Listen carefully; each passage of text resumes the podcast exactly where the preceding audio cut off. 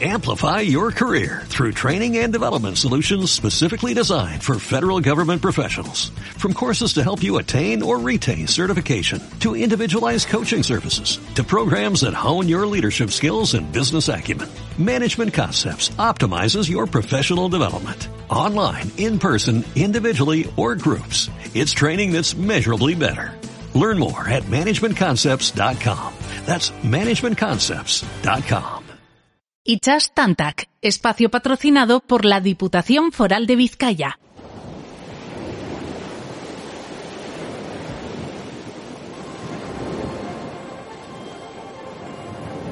Y ahora en Onda Vasca, Ichas Tantac.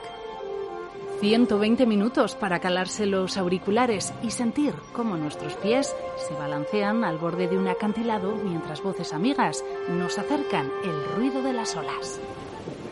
Comienza la travesía. Al habla el capitán Edu Araujo.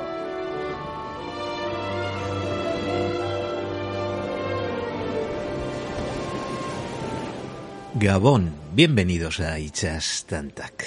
Ya sabéis quiénes nos seguís domingo a domingo aquí en la sintonía de Onda Vasca, que tenemos a partir de ahora unos minutos que ofreceros repletos de salitre, de mar, de olas, de navegación, de, de surfing, de, de televisión. De televisión también vamos a hablar hoy. Tenemos por delante unos minutos en los que os contaremos algunas cosas que seguramente os sonarán y otras que os van a sorprender. Si nos acompañáis en esta singladura, zarpamos.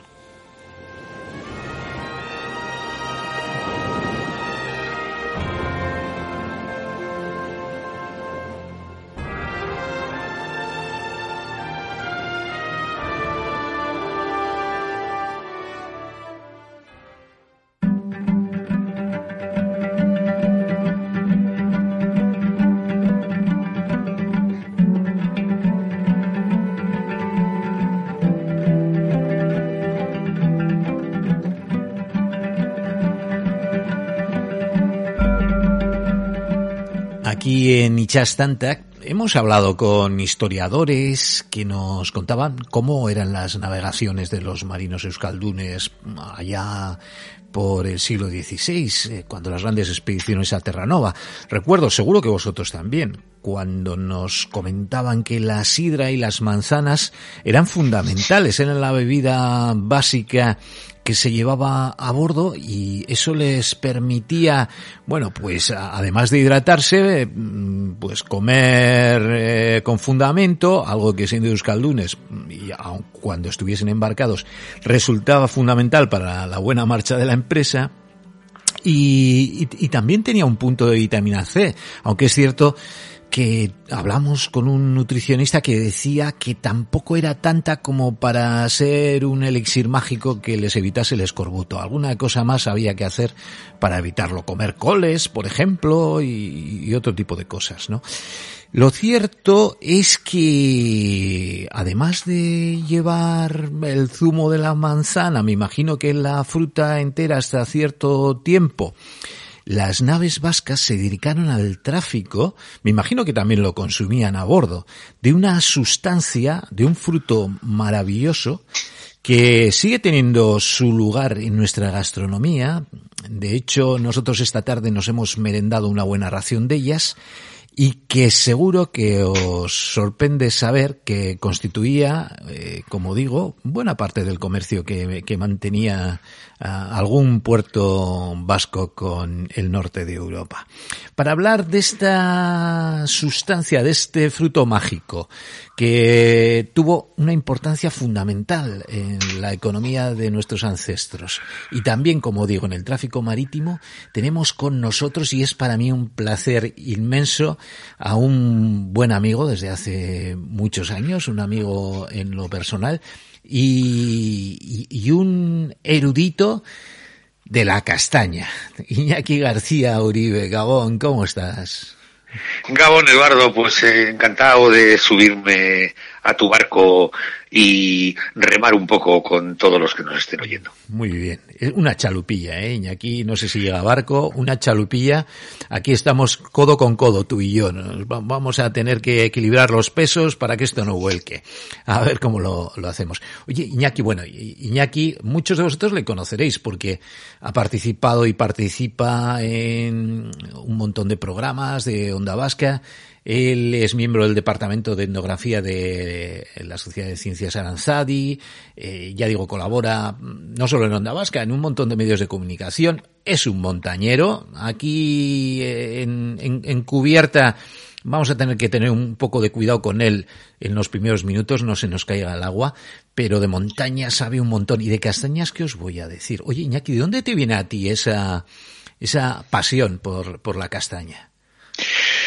Bueno, amén de que me guste la castaña como a todo vecino, que es una gozada comerlas, ¿no? Aunque ya casi solo son un elemento turístico para calentar las manos en enero y en febrero, hmm. cuando vamos al Arenal de Bilbao, el, la castaña ha muerto hoy. De hecho, en muchos lugares solo se la comen los animales que pululan por el bosque. Yo les llamo las gominolas del bosque a las castañas, porque es el, el, el, elemento de la naturaleza más preciado por la generalidad de todos los animales Qué bueno, qué bien traído eso de las gominolas. Yo empecé, Eduardo, con la cultura de la castaña acerca de, ya sabes que yo vivo en Orozco desde hace muchísimos años, bueno, media vida llevo ya viviendo en Orozco.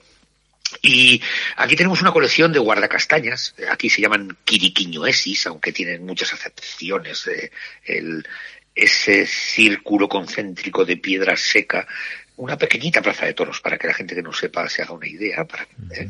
donde se volcaban, se variaban las castañas eh, de los castaños y se iban entumeciendo o pudriendo el erizo, el quiriquiño, para después sacarlas y mm, utilizarlas en diferentes eh, formatos. El que nos trae hoy a cuento es la exportación a Europa de castañas. Bueno, el caso de Orozco es uno de los pueblos pues posiblemente en el País Vasco el que más guardacastañas tiene, más de 60. ¿eh? Eh, las excavadoras con los pinos que plantaron eh, en los años eh, 60 no se las comieron, ¿no? En el resto de los sitios las fueron derribando, los fueron derribando porque no les daban importancia. Entonces ahí empecé a, a embaucarme con esta cultura de la castaña y bueno, pues como sabes he dado un montón de conferencias en muchas ciudades, capitales de España sobre el almacenamiento, la conservación y la economía de la castaña en el siglo XVIII, sobre todo en Vizcaya.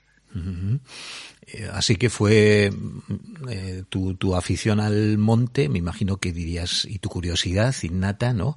Dirías, ¿y este tipo de, estas construcciones, ¿no? ¿Qué, son? ¿Bordas? ¿Qué son? Y, y, empezarías a investigar, tiraste del hilo como te gusta en esa también vocación de montañero detective que tienes y etnógrafo y descubriste que son, eran almacenes de castañas en las que se seguía ese procedimiento que me cuentas eh, para, para aliviar las manos de los baserritarras y de los montañeros de la tarea más dura, ¿no? Del, de la castaña, claro. Bueno, eh, Orozco es el segundo pueblo más grande de Vizcaya en extensión después de Carranza, con 103 kilómetros cuadrados y es Montaraz por completo, prácticamente. Eh, por tanto, el castaño ha quedado aquí vivo en casi todo el municipio. El castaño va muriéndose a principios del siglo XX, sobre todo porque entra un, un barco a Don Iván Eloichun, llega de Nueva York y en él trae el cáncer de la castaña, el cáncer de la enfermedad de la tinta negra. Y eso hace que, claro, que en dos años se expanda por todo el Estado español, por toda la península, mm, aniquilando al 95% de los castaños, prácticamente. Sí, fue una, fue la derrota del castaño, ¿no? Entonces quedaron en pocos sitios donde la orografía, la orografía es abrupta, y el cáncer pues no coge esos vaivenes geográficos, ¿no? Pues en Galdames, en las médulas, en Orense, en Orozco, en Bastán, ¿no? Y aquí sabíamos por diferentes investigaciones, sobre todo por Enrique Ibabe, que fue un etnógrafo de Bilbao, trabajó en la empresa Aurman de Pedro Orteneche, de dibujante y, en fin, era un fenómeno, era muy amigo mío. Tenía un caserío en Lima y venía mucho a Orozco. Y aquí hay una asociación, desde donde os hablo, desde Orozco, Superaur Culture el Cartea, que han dinamizado esto de la castaña. De hecho, el Gastaineguna, que es el último domingo de octubre todos los años, ya lleva 23 años, creo, haciéndose. Y entonces un poco se mezcló todo, ¿no? Eh, la información que había en un libro que publicó la BBK, Geure Gorbeiari, las culturas de Gorbea, ahí fue una primera entrega. Hubo antes en Covie, pero Covie es una revista de antropología muy técnica, mientras que este libro que digo pues fue un libro popular, ¿no? Y ahí pues muchos nos enteramos de la importancia de la castaña. Y bueno, pues como ya sabes que yo soy un revoltoso, pues empecé a, a profundizar un poco más de lo normal y me, me embauqué, me, me, enamoré de la conservación de la castaña en el bosque para luego llevarla a Europa, ¿no? Cuéntanos un poco, ¿cómo era ese tráfico? ¿Qué, qué, qué importancia tenía? Si la tenías, además, me imagino que siendo la castaña un elemento básico eh, en una época en la que además la del otoño-invierno, ¿verdad? Pues eh, ni la huerta estaba para muchas cosas, ni, ni nuestra tierra era muy pródiga en, en, otros frutos, ¿no? Con un clima excesivamente húmedo y, frío, la castaña era un pilar de la alimentación, ¿no? Lo mismo que en Irlanda fue la patata o en otros lugares el maíz o el mijo. Sí, em, la castaña era todo eh, a partir de la época de la castaña, es decir, de octubre, eh, los campos ya no daban eh, nada que comer al caserío. El caserío era pobre. Los caseríos han sido pobres de naturaleza hasta los años 70 del siglo pasado, es decir, hasta la época de nuestros aitas, ¿no? El concepto cambia por completo, ¿no? El mundo rural es pobre, ¿no? No tienen que comer. Entonces la castaña alivia, mitiga el hambre. Hay un documento en el ayuntamiento de Mendata que te deja con los pelos de punta, que es del 1640 y algo. Dice que si no fuera por las castañas que tenemos guardadas en el almacén del ayuntamiento, este año hubieran muerto la mitad de los niños por hambruna. Solo por ese documento habría que hacer una eh, escultura de agradecimiento a la castaña en todos los pueblos donde ha habido castañas es algo alucinante. Las castañas se utilizaban para todo, no había otra cosa que comer. Estaban reguladas como 18 castañas por día era la energía necesaria para que un base guitarra estuviera de luz a luz trabajando. Las recogían los niños por unidades, las ponían a secar en fila y las comían de todas maneras, sobre todo a la noche con leche caliente en el fuego bajo al aire. Castañas con leche caliente era el alimento de recurso para mayores y para niños. ¿no? Pero las comían de, mil maneras y eso pues hacía que, tuvieran fuerza ¿no? y energía. ¿no? Eh, ¿Cuándo muere la castaña? Fíjate qué dato más curioso que me llama la atención, que no suele ser muy conocido. Cuando yo lo digo en las conferencias, la gente me mira así como torcido. Cuando nuestros, nuestras amamas enchufan por primera vez el primer artilugio, eh, el primer elemento frigorífico que llega a los caseríos, ¿no? que es una nevera. Eh, que es cuando llega la electricidad, que tampoco te creas que llegó tan, tan antiguamente. Ese día cambia la cultura de la alimentación y la castaña se va dejando porque llevan toda la vida comiendo castañas. y como están tan cansos de comer castañas, no dejan registro escrito y cuesta ver poquitos documentos, ¿no? Porque cuando tú estás agobiado de una cosa, por norma general no haces un acta de ella. Claro. Iñaki, ¿y eso eh, era aquí, pero, pero también eh, ocurría en, otros lugares. Eh, ¿Cómo, ¿Cómo empezamos a, a comercializar la, la, castaña hacia afuera? Y, y, sobre todo también, ¿cuándo se generó ese superávit ¿no? que permitió exportar castañas por vía marítima? Bueno, mm, el siglo XVIII es el siglo de las luces y es em, es el momento importante. Digamos que se ponen dos ceros detrás de cada decimal ya, ¿no? Más, ¿no? Eh, hay mucha gestión económica, ¿no? Mm, piedras de molí en Gorbea, y ahora ya nos vamos a centrar en Gorbea, aquí detrás, en Orozco, que es lo que yo, como bien sabes, controlo un poquito, ¿no?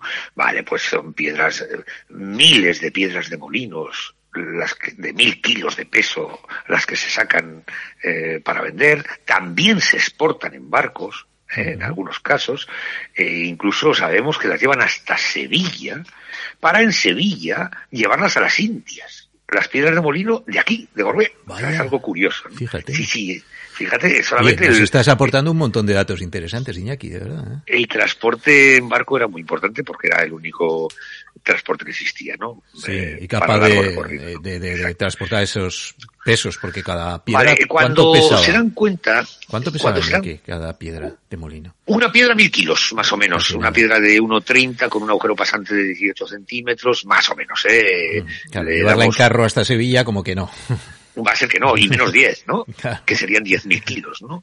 Entonces, eh, sabemos, vamos, hemos encontrado documentos en el archivo de Indias que nos detallan eh, un mercader de Ondarribi con sus barcos, cómo lo, las lleva, cómo hace el contrato para que se vendan y se llevan a, a Cuba, a Venezuela, en fin, eh, hemos seguido la pista de Javi Castro en concreto, que es un compañero mío de etnografía, un maestro, un erudito, y, él es el que lleva.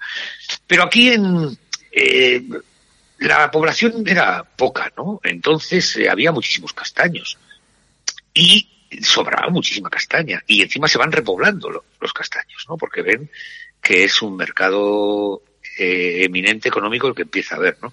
Y como todo en esta vida son por comisionistas, Eduardo, es decir, alguien se da cuenta de que en Europa Em, se necesitan castañas, ¿eh? porque no las hay prácticamente y porque las nuestras, también las de, cuando digo las nuestras digo las de Orozco, pero también las de Ayala, que está al lado nuestro, es Álava, como bien sabes, pero bueno, nos separa geográficamente muy poquito. Yodio, eh, que lo tengo aquí a tiro de piedra, a seis kilómetros de donde os hablo, eh, el audio es uno de los pueblos más importantes en en acarrear castañas. Ahí donde lo vemos que parece que es industrial, yo es muy grande, en altitud, tiene un montón de montes, eh, colinda con Luyando, con Ocondo, y está tupido de castaños, ¿no?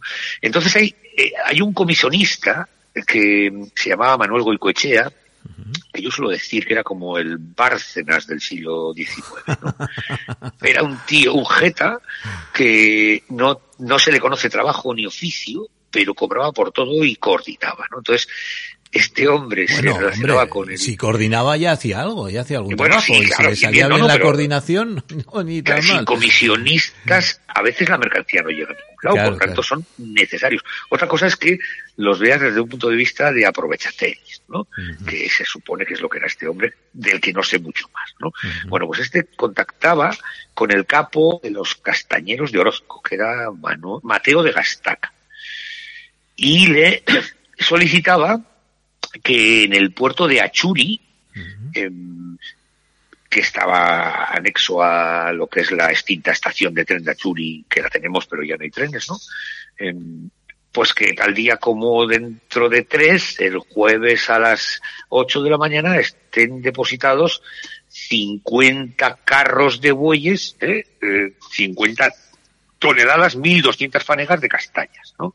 Entonces, em, este hombre em, hacía la gestión con los de Orozco y en una caravana nocturna de carros llenos de castañas con bueyes y con los cacheros con los acuyus andando por el camino real. El camino real, pues desde aquí, desde Orozco, iba por Areta, Aracaldo, Arrancudiaga, Ugao, Arrigorriaga, San Miguel de Basauri, Basauri y Bolueta, y de ahí llegaban a, Churi, ¿no? Mm.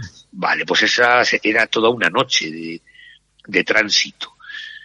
Y curiosamente, eh, mi buen amigo Alberto Santana Ezquerra, una historia de Vasconia, Euskal Televista, mi historiador de guardia, es un amigo personal, como bien sabes, y es un maestro para mí. Eh, detectó un documento en donde trabaja, él es el etnógrafo de la Diputación Foral de Vizcaya, en el archivo foral, de 80 folios de un pleito, eh, porque, titulado El motín de los castañeros de Orozco en Achuri en 1780. Porque le estimaron. ¿eh? Eh, les pagaban, si les pagaban a, a 15 reales por fanega, el depositar eh, las castañas de los carros cuando llegaban al almacén de, de Achuri, de la, de la castaña. ¿no? Em, la Diputación Foral cobraba dos reales por fanega, ¿no? Y con eso, digamos que es el IVA, ¿no? Con esos, con ese dinero el señorío de Vizcaya pues hacía carreteras o, o hacía otras obras necesarias en ese momento, ¿no? En el siglo XIX, ¿no? Entonces llegan eh, esa noche que es muy dura, muy fría, es concretamente un jueves 23 de noviembre de 1780 y las pasan canutas. Eh, de hecho, en, en San Miguel de Basauri embarran y, y los eh, bueyes se declaran en huelga. No, sí, sí, no han comido, no han bebido, es, tienen todas las mantas totalmente mojadas, están tiritando tanto los caseros de Orozco como los bueyes. Y es una movida gorda. Pero, sabedores de que tienen que llegar a la hora mandada, pues se las Gente buscan. cumplidora. Claro, ¿no? Son eh, vizcaínos eh, de sentido, ¿no? De palabra. y de apellido.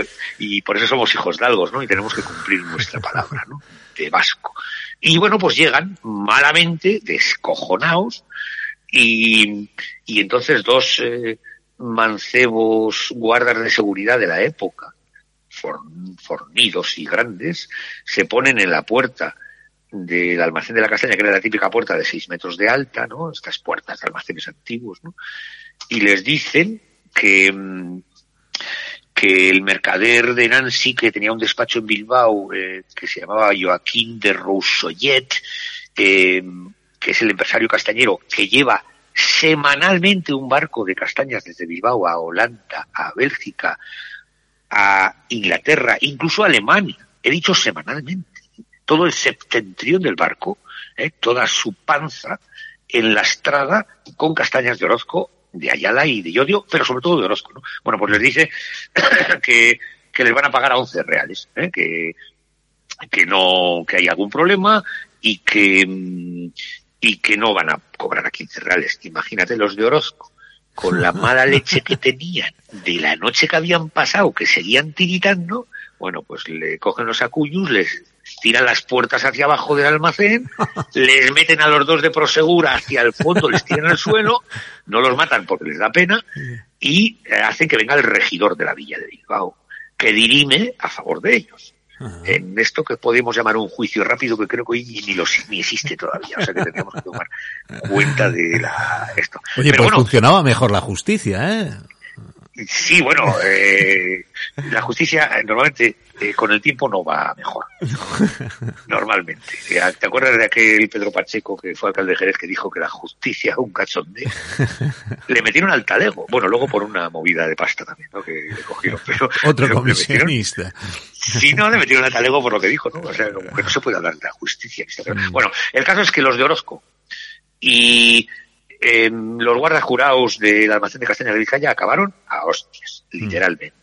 Y, y eso fue el detonante para que les dieran la razón, ¿no? Porque si no, Claro, se había ido... pactado un precio y, y no, y Claro. era- eso era como un contrato, no se podía bajar así cuando ya estaba en marcha el negocio, ¿no? Claro. Claro. Pero fíjate, ahí, eh, ahí estaba en juego un concejal de Bilbao, esto te va a gustar, Mm. que se llamaba, creo que es Manuel de Go, te digo de memoria, de Gossens, que era un mercader holandés que también tenía flota y que se construyó su chalet con su puerto privado, según pasamos el puente de Deusto, ya llegando a la universidad a la derecha, esa casita blanca que hay. ¿Verdad? ¿Me sigues?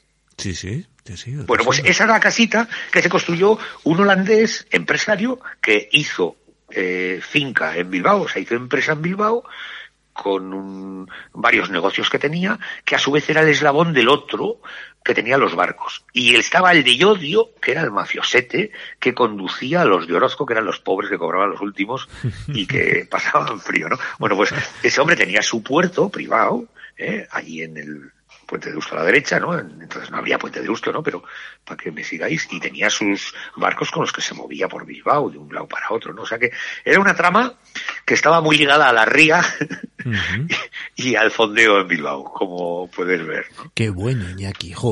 yo, no, siguiendo tus palabras, no me traslado a aquella noche del 23 de noviembre de, de, un frío parecido. Estamos casi, casi celebrando la onomástica de ese motín, ¿no? Eh, eh, y, y, no puedo más que eh, ponerme del lado de los de Orozco, eh, en este caso, que, que, que, que, buenamente se presentan allí, cumplidores ellos, y se encuentran con un taimado holandés que les pretende a última hora cambiar las condiciones del negocio.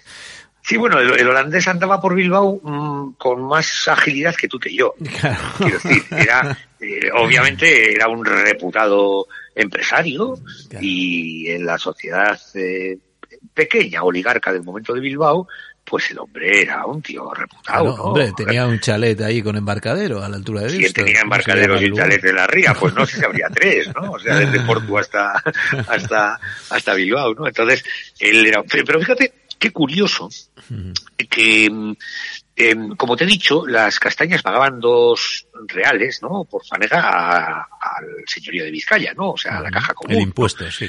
Claro, eso es. Entonces, siempre hay un mercado negro y hay eh, que evitar el pagar impuestos si puedes, ¿no? Entonces había caravanas nocturnas por el puerto de las muñecas, por desde Orozco por allá la Asopuerta y de ahí a Castro, porque Castro no era foral y no tenía IVA. Y ah. las embarcaban las castañas clandestinamente, sin pagar esos dos reales, eh, ah. haciendo un intercambio de noche. Contrabando de castañas, vía Correcto. las muñecas, el alto de las muñecas, pobres bueyes, ¿eh?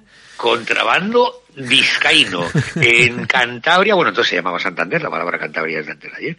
Eh, para de noche nocturno, ¿eh? O sea, que, claro, que claro. además, fíjate, hoy en día vas con unas buenas luces, ¿no? Pero imagínate esos carros con una antorcha, ¿no? O sea, y, y esas curvas, como bien dices, del puerto las muñecas que alucinas, ¿no? Qué bueno, Iñaki. Oye, nos ha encantado. Eh, hemos estado veintitantos minutos aquí de charla escuchándote oír hablar de la castaña y, del, y de aquel tráfico eh, sin pestañear. Eh, la pregunta que te hacía al principio, no sé, igual no la conoces, ¿eh? pero me imagino que llevando a bordo castañas, raro sería que no las consumiesen también, ¿no? Sería un alimento que, que se consumía. Además, lo bueno es que la castaña se conserva, eh, como tú has dicho antes, seca se conserva buah, casi eternamente. Entonces, una embarcación que el problema de la conservación de los alimentos siempre ha sido sí. fundamental. Eh, y fíjate que la castaña también tiene vitamina C, así que es un elemento antiescorbútico también. Sí. Yo no, en los documentos que estudiamos no aparece eh, el consumo, pero bueno, esto, la respuesta es, me la pone muy fácil. Claro. Tú déjale en una tienda de chuches a dos niños solos sin nadie dentro. ¿Tú qué crees que harán?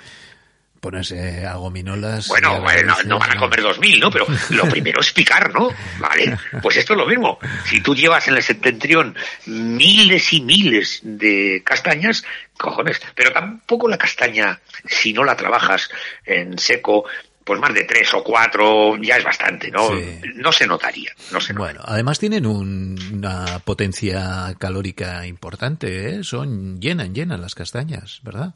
Sí, sí, sí, eso dicen los nutricionistas. Y bueno, hay una cultura eh, de la castaña que queda todavía vigente, sobre todo en Galicia, en León, en el León de habla gallega, en Ancares, en Asturias, por supuesto, ¿no? Todas las magostadas.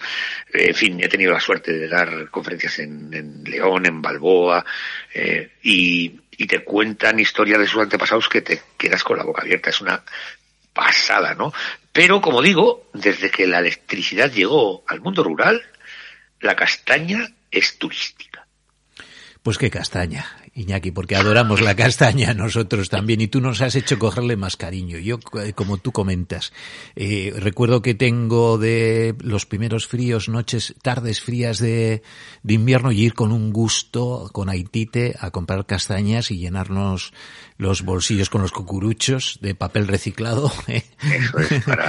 Para... Bueno, y luego está la cultura de, de a, a, mí me gusta mucho, suelo contar historias de las castañeras, ¿no? Que verdaderamente eran la presentación del producto, ¿no? Las castañeras que servían castañas y vino caliente en la puerta de las tascas. Pues bueno, ahí hay unas historias que, uf, que, que por buenas y por malas, ¿no? Por lo que les hacían a veces, ¿no? La gente cuando iba fuera de su sitio, ¿no? Pues que, que impactan mucho. ¿no? Quería acabar con una frase que tengo de siete palabras sobre la castaña que es mi favorita. Adelante. Es de Ramón Gómez de la Serna, eh, que fue un escritor muy bueno vanguardista que inventó un género literario, se llamaba la greguería, que es algo así como eh, una mezcla de metáfora y de humor, siempre muy corto, ¿no? Este hombre nació en Madrid y murió en Buenos Aires, ¿no? Y, y dice algo tan bonito en siete palabras como la castañera asa los corazones de invierno. Qué bonito. Ay, no, no, no quiero añadir nada más, Iñaki. Ha sido una maravilla. A partir de hoy siempre hemos disfrutado comiendo castañas, pero a partir de hoy les tenemos devoción gracias a ti. Ojalá recuperemos para nuestros montes tanto eucalipto y, y tanto pino. Ojalá recuperemos los, los castaños que han sido parte de nuestra supervivencia. Eh, en sido... Orozco tenemos una ruta de, de guardacastañas de Quiriquiñoesis que ya está, creo que a punto de balizarse con QR, eh, una ruta de una hora y pico debajo de Itzina, debajo del farallón de Ascorrigán, en un sitio alucinante. Digo porque quien quiera oírnos que... Claro, nuestros oyentes, además de marinos, son, son montañeros y excursionistas, seguro, apreciarán la naturaleza salvaje también de, de China y esas paredes increíbles que ya nos contaste aquí, que eran arrecifes, ni más ni menos, arrecifes de coral sumergidos. Sí, señor. Otro día, Iñaki, tienes que venir y seguir adornándonos las noches con historias de estas que daría gusto escuchar alrededor de una hoguera con un puñado de castañas en la mano. Un abrazo, compañero, ha sido un gustazo. Es que ricasco, Edu, y saludos a toda la gente que ha tenido la amabilidad de escucharnos. Me llamo Silver. Eh, John Silver el Largo me llaman. A su servicio, señor. Señor Silver, mi nombre es Trelawney y este muchacho es nuestro grumete Jim, Jim Hawkins. ¿Ha servido en la armada, buen hombre? Ah, sí, señor, con el almirante Hawks en Vizcaya. ¿Con el inmortal Hawks? Sí, sí, señor. ¿Y hay muchos marineros con una sola pierna? Oh. Ichas Tantak, los domingos de 10 a 12 de la noche en Onda Vasca, para los que no podemos imaginar la vida sin mar.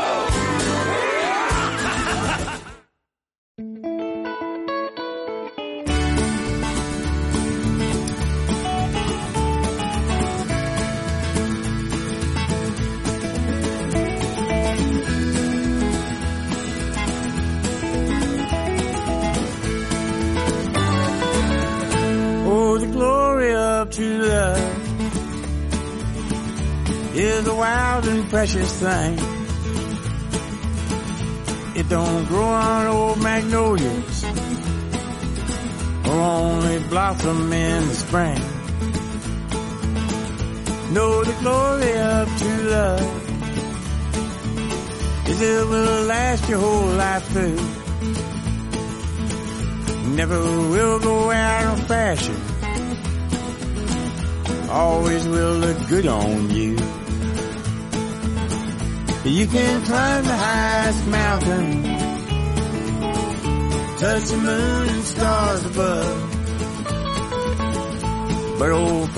Just a fountain compared to the glory of true love.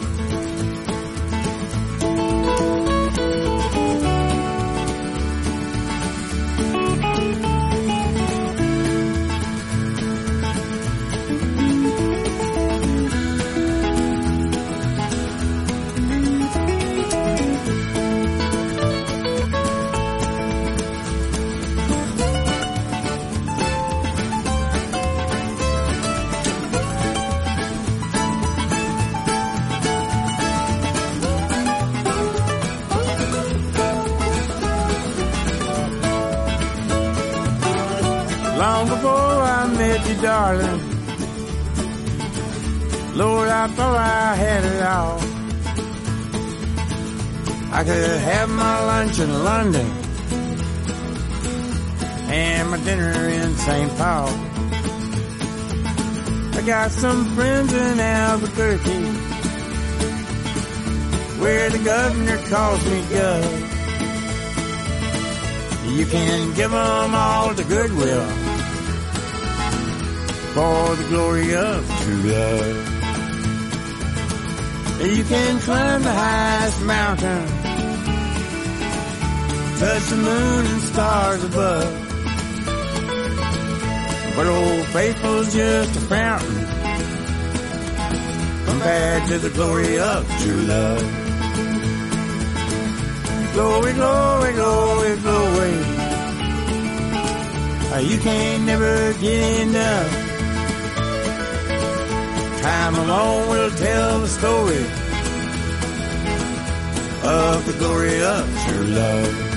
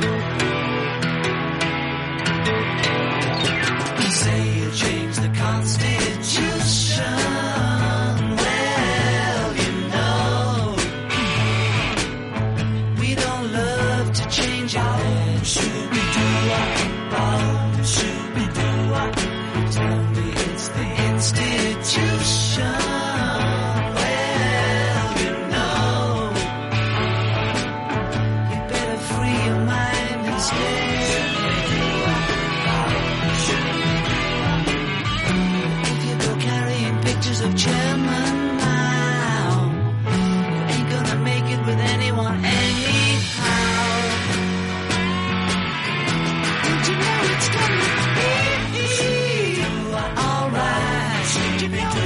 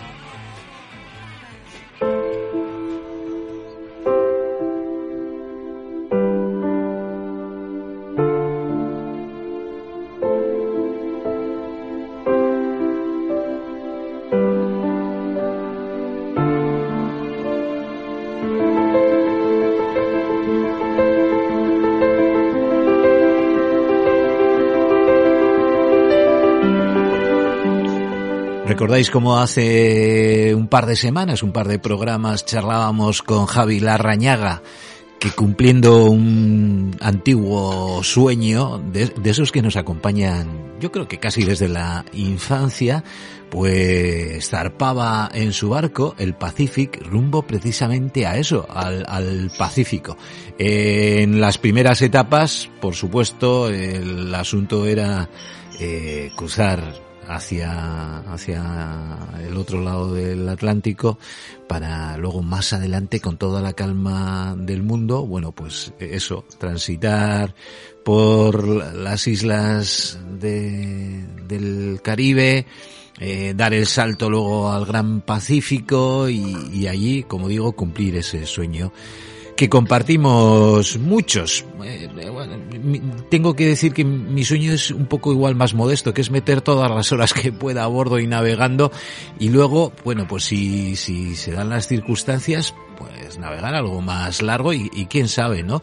Pero Javi tenía esa determinación y tenemos la suerte de poder acompañarle al menos en esta primera etapa del viaje. Le hemos seguido en su blog, se llama rumbo al pacífico.com y aunque las entradas son breves, pero nos han ayudado a sentir que viajamos un poco con él en su barco en la etapa de Canarias a Cabo Verde. Javi, Gabón, ¿estás ya en Mindelo, en, Cabo Verde? Gabón Edu, sí, llegué ayer al amanecer. Eh, bueno, hemos seguido, como decía, eh, y es un lujo, ¿no? Tu, tus travesías. Eh, primero, eh, tenemos la suerte entonces de poder compartir casi contigo en directo lo que supone esta primera gran experiencia tuya de navegación larga en solitario, ¿no? Y eh, lo que más suele preocupar es la gestión del descanso, del sueño, de las vigilias, ¿no? Claro, hacerlo en solitario, por mucho que uno lleve ayudas electrónicas y siempre supone, yo creo, a nivel psicológico, desde luego, eh, el primer gran inconveniente, eso de, de tratar de descansar mientras tu barco va solo, eh, por, por rutas muchas veces bueno, pues con tráfico marítimo o, o, o cerca o de la costa y tal. ¿Cómo has gestionado eso, Javi? ¿Cómo lo has llevado? Jo, pues eh, sorprendentemente bien. Eh, no es algo que digas, hay que preparar, eh, pues no sabes cómo te vas a encontrar. Yo realmente descanso normal. O sea, no, para mí no supone ningún inconveniente.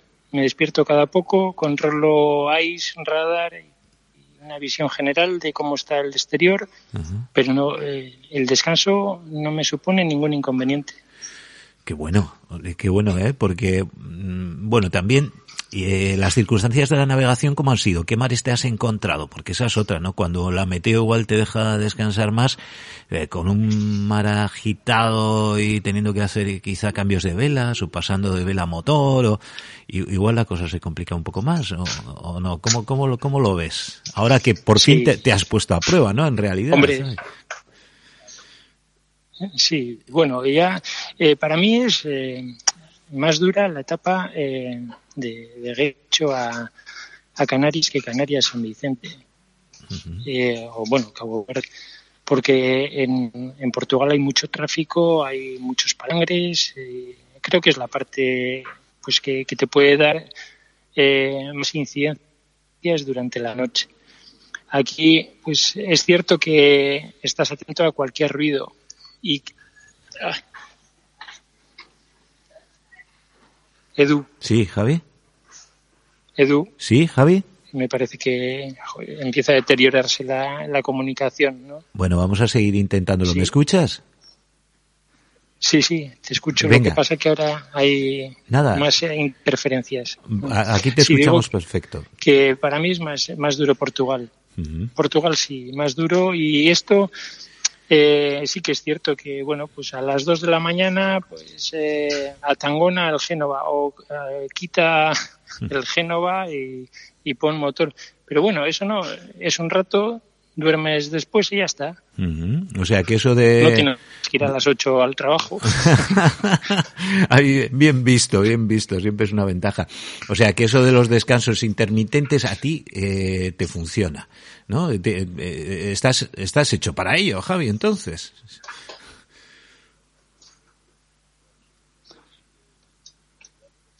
no lo sé yo me estoy encontrando fenomenal la verdad que para mi sorpresa también ¿eh? para mí eh, está siendo un paseo Vale. Eh, la verdad que el tiempo está acompañando ¿eh? Eh, hablemos del tiempo. ¿Qué meteo has tenido? ¿Qué vientos? Cuéntanos un poco de las singladuras. ¿Cuántas millas le has metido al Pacific? ¿Qué tal? ¿Qué tal? ¿Qué, qué no viento he tenido qué no viento, no? Cuéntanos. muy poco viento. He hecho prácticamente, bueno, pues como eh, las demás eh, embarcaciones que han venido, hemos hecho casi tanto a motor como a vela. Eh, hay muy poco viento y bueno, pues eh, solo he tenido una oportunidad de navegar con SPI una tarde. Eh, el resto de, de navegación a vela ha sido de través o un descuartelar. Y, y bueno, pues eh, mu- mucho más motor de lo que nos gustaría a todos.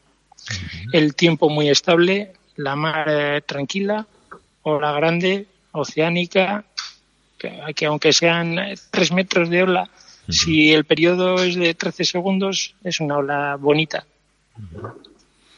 O sea que has, has surfeado, ¿no? ¿El Pacífico ha surfeado o, o qué? Sí, sí, ha, ha habido momentos, sí, sí, que iba, pues eh, el barco iba a 8, 9 nudos y Vaya. acompañando la ola un rato, joder, una gozada. Sí, sí, sí. Bueno, háblanos, eh, porque siempre que uno zarpa tiene la sensación de que se deja cosas en el tintero, ¿no? De que hay, eh, bueno, pequeñas reparaciones o a veces grandes, pero bueno, las grandes uno procura dejarlas hechas, pero siempre hay detalles, apuntes, cosas que quiere hacer.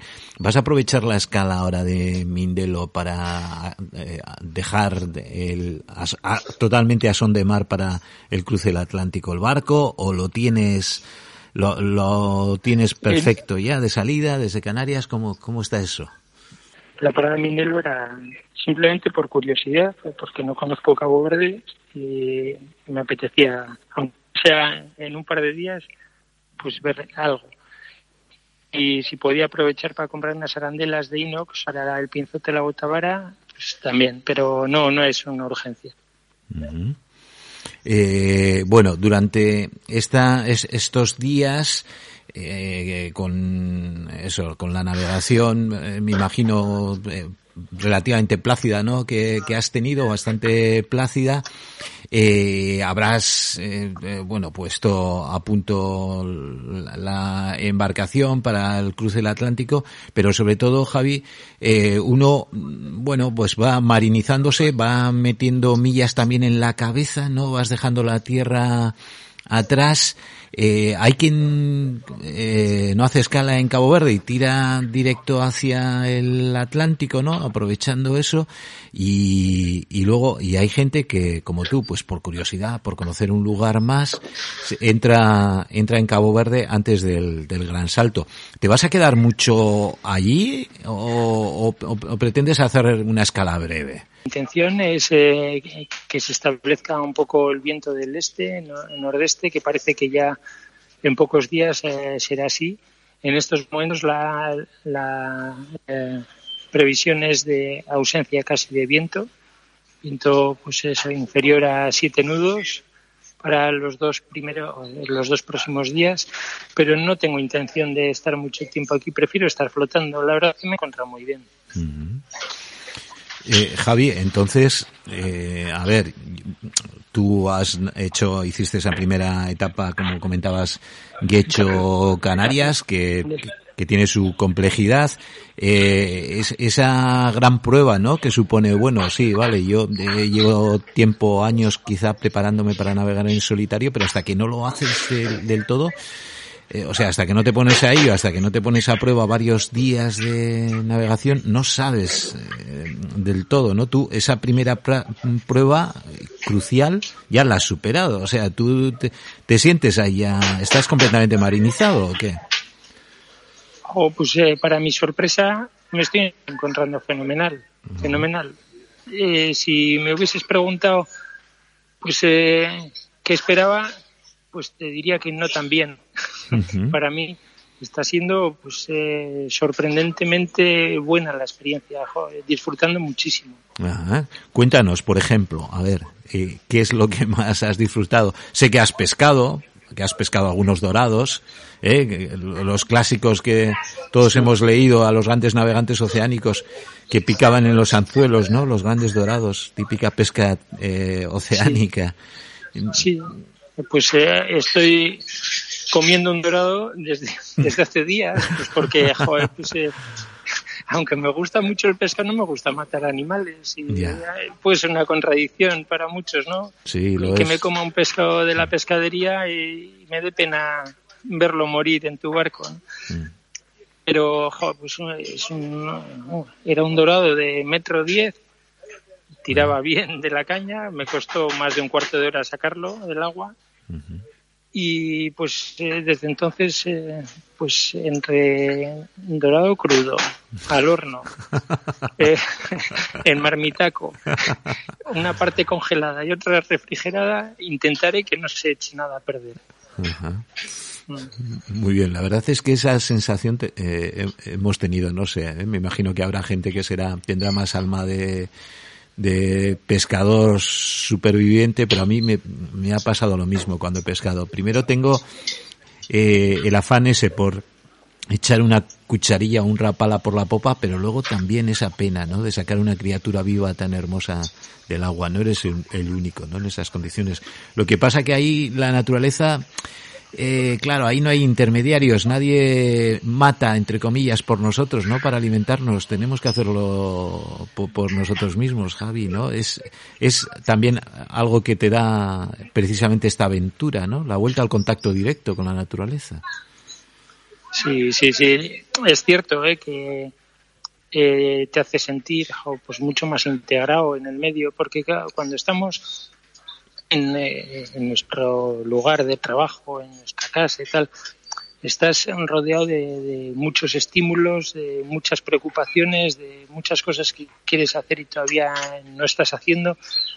Aquí la vida es todo mucho más, más simple, eh, te permite sentir todo con mucha más intensidad lo que tienes en ese momento y lo que añoras, es todo mucho más intenso. Y tu barco, otra de las grandes apuestas y otra de las grandes eh, incógnitas cuestiones, ¿no? Quizá la primera que junto con la preparación propia, la, mental y la física y la técnica, ¿no? Eh, son las grandes cuestiones que, frenan o que animan a, a los que sueñan con una aventura transoceánica. Eh, ¿ele- ¿Elegiste bien el barco? Eh, Ahora que ya puedes tener las claves, eh, ¿qué tal con él? ¿Cómo, ¿Cómo va esa relación? Porque ahora os estáis poniendo a prueba mutuamente. Joder, yo creo que, que si hay algo preparado para el cruce del Atlántico es el tipo de barco. Joder, es, es una pasada, una pasada. Me lleva. Eh, es que al final en muchas ocasiones eh, hablas en plural porque lo sientes así. Si, yo me siento casi un marinero de mi barco. O sea, no, no quien yo lleva el barco, sino que el barco me lleva. Es una pasada. así se navega, navega cualquiera con un barco así. Ajá. Es, lo, has, lo has contado muy bien, ¿no? Yo creo que esa es la simbiosis a la que cualquier marino, y más si navega en solitario y tiene tantas millas por la proa, aspira. Eso a que el barco te hable y que sea él el que, el que, el que te vaya mm, pidiendo, ¿no? El- al fin y al cabo tú te dedicas a cuidarlo para que luego él te cuide a ti. Es- eres de esos navegantes solitarios que tiene la, la fortuna de, de poder sentirlo así, ¿no? Sí, es que es así, es que estás atento a cualquier ruido que cuando navegas en tripulación sería una voz que te dice lo que tienes que hacer. En este caso es un ruido del barco que te indica lo que necesita. Entonces, bueno, pues eh, es una sensación eso de, de formar parte de un tándem junto con el barco. El barco manda y, y tú obedeces. Y, y la, la mar, uno también tiene la sensación de que independientemente no de mm, eh, todas las previsiones que hagas, todo lo que te prepares, barco y, y- y tripulante, eh, luego hay un factor que, que es que la mar te deje pasar, ¿no? De alguna manera, que no te lo ponga excesivamente difícil. No digo que sea eh, un, un paseillo, ¿no? Pero que la mar de alguna manera eh, te acompañe, aunque te, te dé algo. ahora no te estoy escuchando. Sí. ¿Ahora? ¿Me escuchas? Sí, Javi.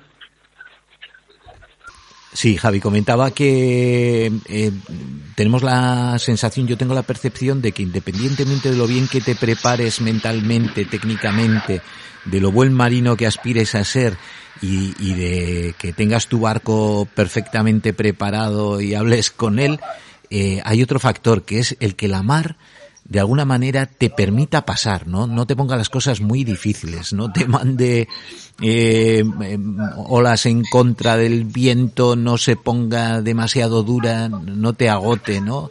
Eh, es el factor no deja de ser un factor suerte, aunque es la época buena para cruzar y tal. Eh, pero pero esa- eso siempre está ahí, ¿no? El tema de, lo, de la meteo lo, lo tienes de alguna manera eh, mm, previsto con algún tipo de servicio meteorológico? Eh, ¿Cómo lo llevas? Sí, cada, cada 12 horas me descargo eh, la previsión para los próximos 5 o 7 días, depende. Entonces, bueno, pues eh, es, es muy fiable. ¿eh? Y además, efectivamente, un viaje puede ser muy diferente en función de la meteo que te encuentres, pero también elegimos estas fechas para cruce del Atlántico porque son las más favorables en, en probabilidades. Siempre te puedes encontrar algo inesperado pero eh, en estos momentos está siendo muy plácido todo. ¿eh? Y también lo que digo es el momento. Claro. Eh, eh, eh, lo que ocurre es que, bueno, que esos cinco días son un plazo razonable cuando estás en tierra y te planteas zarpar. Pero claro, una vez que zarpes de Mindelo, la suerte está echada. Tienes veintitantos, treinta días por delante en los que no hay vuelta atrás y... No, espero que sean 15 días o 15. 16. ¿no? Sí, sí, Muy sí. bien. Javi, pues... Espero tener viento. Sí, a ver, a ver si, a ver si es verdad. Oye, eh, para los portantes has, has preparado eh, el, el- el barco, la navegación. Vas a, tienes previsto usar el, me imagino, el SPI. eh, va- vas a tangonar foques. Eh, ¿Cómo te, te has planteado aprovechar los portantes? ¿Y qué tal va, va Jo, tu barco con pueda ese SPI. rumbo? Sí. Siempre que puedas, Pi, el barco va fenomenal y encima corre mucho así. Y, y si no, bueno, pues si es más inestable por la ola que eh, posiblemente tenga ola de través de dos a tres metros. Entonces eh, lo puede hacer un poco más inestable. Y si lo veo inestable, pues atongonaré el Génova, pero siempre que pueda iré de espi. ¿Qué, qué, qué puntas haces con el SPI?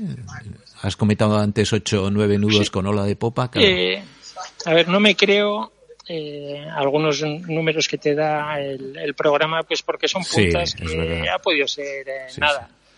Pero yo lo que lo que suelo ver con este viento flojito que he tenido era 8 o 9. Eh, eh, si fuese muchas horas a esa velocidad es la de Dios. Bueno, Eso- sí, es una pasada. Nueve nudazos. Sí. Ay, Sí. ujú. Y, eh, el, el tema de la cocina a bordo en, en solitario, ¿eres de los que se mete unos frutos secos y tira millas o eres de los que hace puchero incluso ahí en, en- en medio del, del jarabe? ¿Cómo, ¿Cómo te planteas eso? Bueno, yo la verdad es que de normal navegando eh, no le dedico tampoco eh, mucho tiempo a la, a la cocina. ¿eh? Y eh, mi organización del día es eh, siete y media de la mañana, más o menos. eh, un té con las galletas y, y fruta.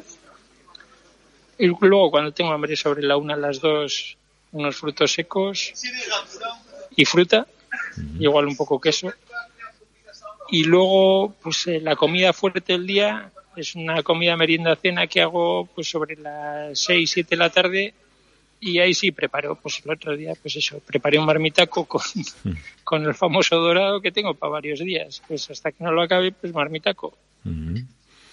Vamos, que tam- tampoco estás eh, obsesionado por los menús de a bordo y por la alimentación, ¿no? Le- te, te has- te adaptas al ritmo también que te marca la mar. Eh, Javi, haznos una fotografía ahora mismo dónde estás. Eh, has llegado a eso, a Mindelo, Cabo Verde, nos decías, tenías curiosidad.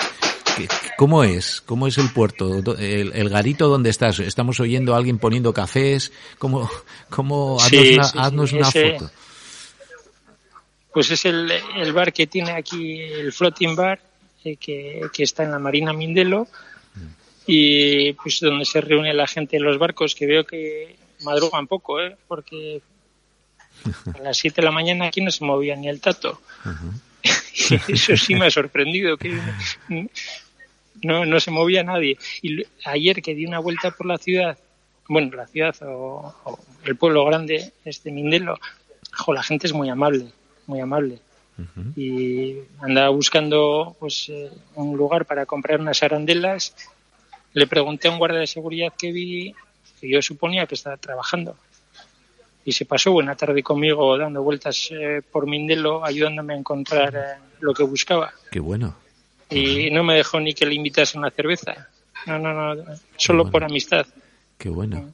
Ajá. Bueno, eso eh, también es eh, algo que, que buscabas, ¿no? El contacto con la gente y tal. Estás teniendo suerte, Javi, eh, al menos en estos primeros compases de la aventura. Estás encontrando todo lo que buscabas, na- nada más hacerte a la mar, como quien dice. Sí, sí, sí, sí. Hoy eh, posiblemente coja un autobús que me lleve lejos, no sé a dónde, dé una vuelta por no sé qué sitio y vuelva. Qué buen plan. Y, bueno, pues, Qué buen plan, toda esa indeterminación, ¿no? El tener las opciones abiertas, que es, es, es algo que no todo, es un lujazo, algo que, que, que no siempre podemos permitirnos. Javi, pues no sé si quieres añadir alguna cosa más, algún mensaje a quienes te, te estén escuchando. Me imagino que habrás aprovechado la cobertura telefónica antes del gran salto para, para poner al día a tu familia, a, a- a Gloria. sí, con mi familia, con, con Gloria hablo a diario porque, bueno, llevo teléfono satélite con ratas, eh, eso, en mi caso, un pack de 150 minutos y, y las consultas a la meteo que necesites o los mails que quieras enviar, eso libre. Y bueno, pues dosificas eh, 150 minutos un mes, pues 5 minutos al día puedes hablar con, con casa. Ajá. Así que ellos están al tanto de todo y bueno, van siguiendo mi posición. Por lo demás, pues eh, un saludo a los oyentes de, de tu programa y a ti. Y joder, eh, la verdad que me está sorprendiendo para bien esta experiencia, joder, que nos tiramos mucho tiempo navegando siempre en las mismas aguas, salimos casi por obligación y jo, yendo un poco más allá no es obligación, es eh, luego se convierte en una pasión. Yo así lo estoy viviendo. Qué bueno, Javi. Pues eh, muchísimas gracias por darnos ocasión de conocer eh, eso, estas primeras millas eh, con el Pacific. Eh, cuando vayas a dar el salto, cuando largues amarras, mándanos un mensaje para que estemos pendientes. Bueno, te seguimos en el blog en la medida en que puedas seguir actualizándolo ahí en medio del Atlántico. Y, y luego lo que te comentamos en la primera conexión. Cuando llegues a- al otro lado, mándanos un mensaje y volvemos a charlar. Sí, eso está hecho. Muy vale, bien. pues, Muy bien. pues un, saludo. Un abrazo fuerte y que eso, que tengas el viento, que, que el Pacífico y tú tengáis el viento por la aleta y, y, y la ola a ser posible también por ahí. un abrazo fuerte. Es que ricasco. Agur. Agur.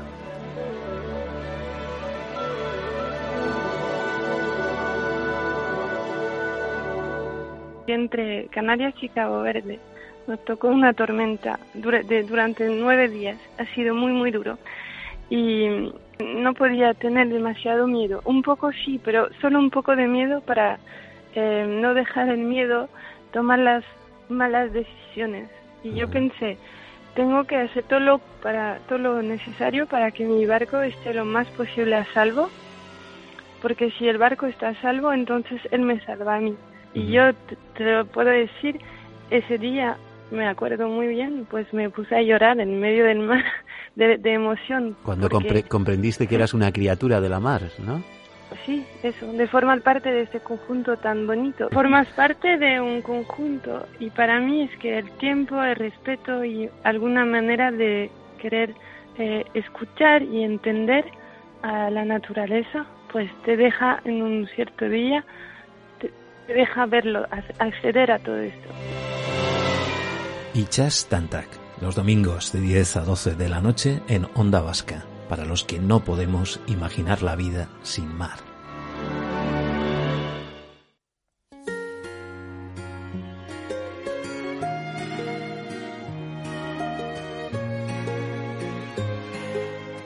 Dalla sua cella lui vedeva solo il mare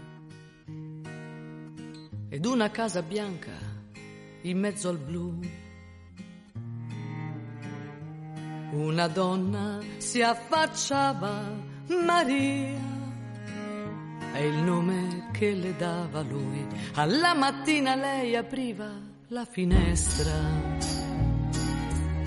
e lui pensava quella è casa mia. E tu sarai la mia compagna, Maria, una speranza e una follia. E sognò la libertà,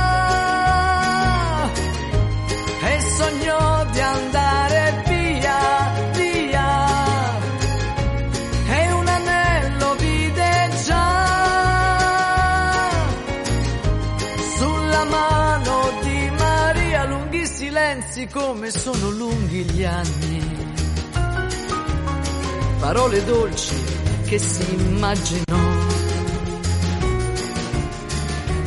Questa sera vengo fuori, Maria, ti vengo a fare compagnia e gli anni stanno passando tutti gli anni insieme.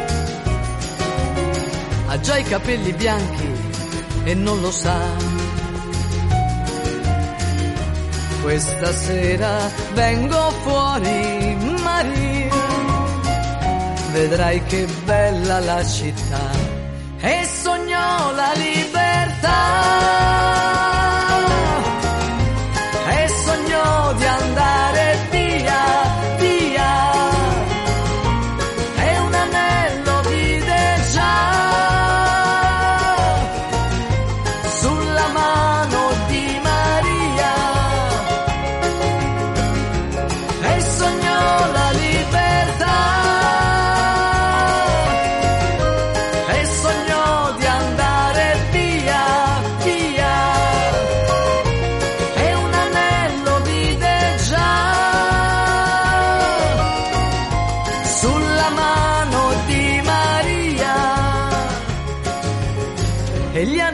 passati tutti gli anni insieme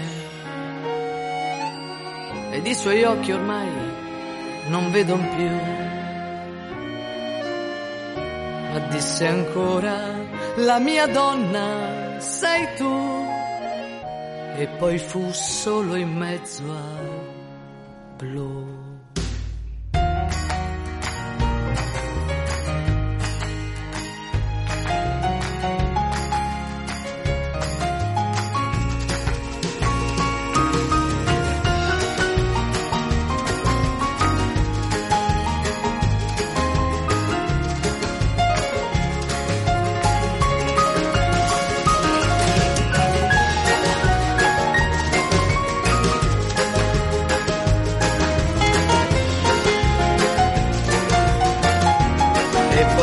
Solo in mezzo al blu. Maria, e poi fu solo in mezzo al blu. E poi fu solo in mezzo al blu. E poi fu solo in mezzo al blu. E poi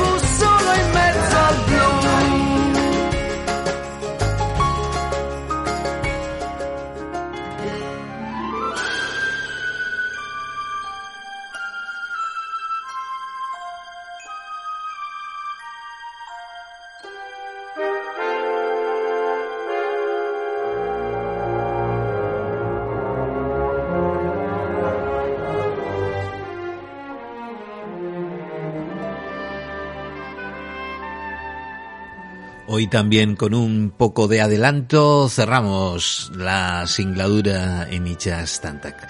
Nos podéis encontrar también en las diferentes plataformas de podcast.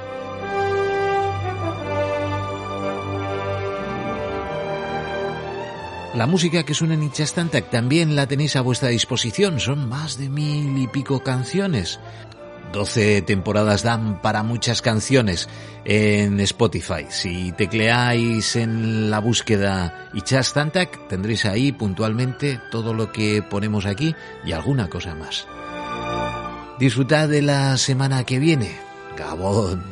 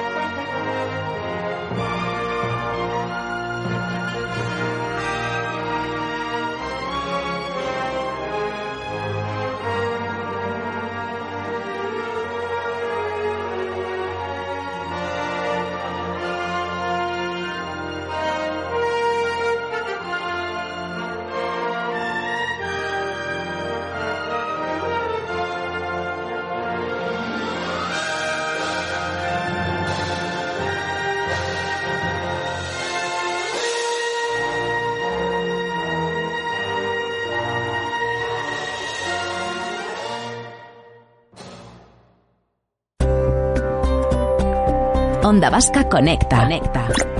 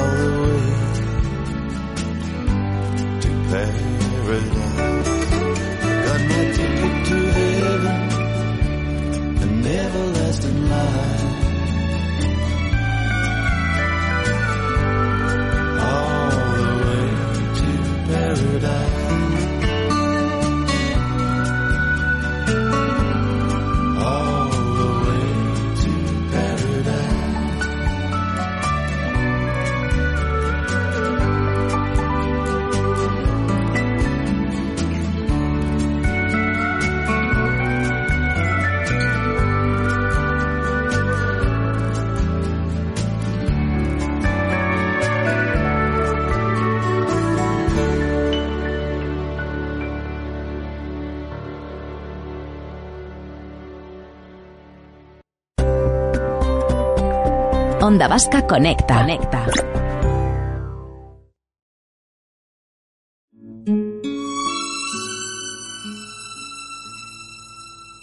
Uno se cree que los mató el tiempo y la ausencia.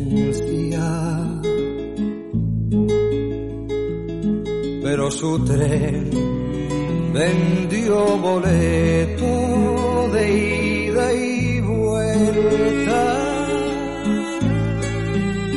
son aquellas pequeñas cosas que nos dejó el tiempo de rosas en un rincón, en un papel o en un café.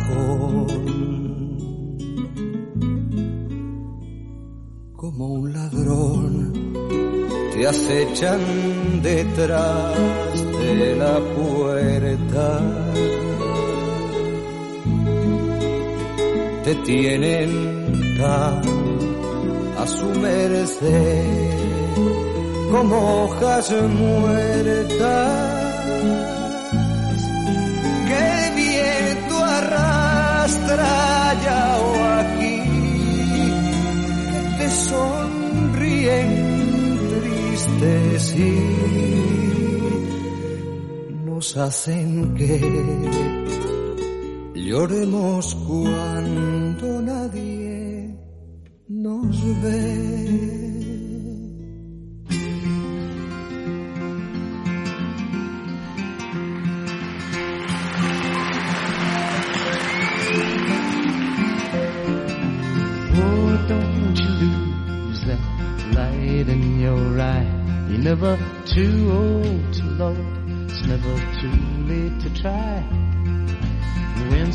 somebody needs you, give them all you can give. When you're living too low, you're loving too little. Stay on,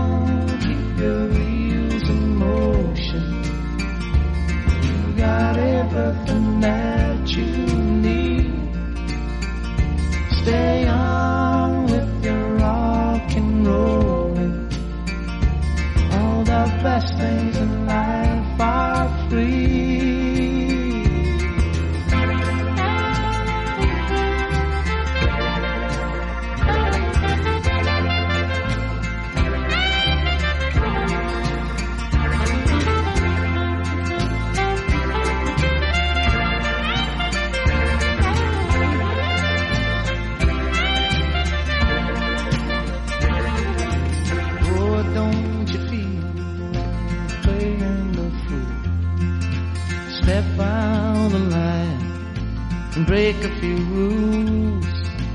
Don't let them tell you it's not for you. Don't go growing old before you're due. Stay on, keep your wheels in motion.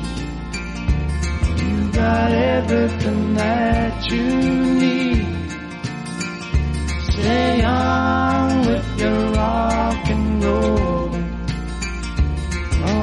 best thing.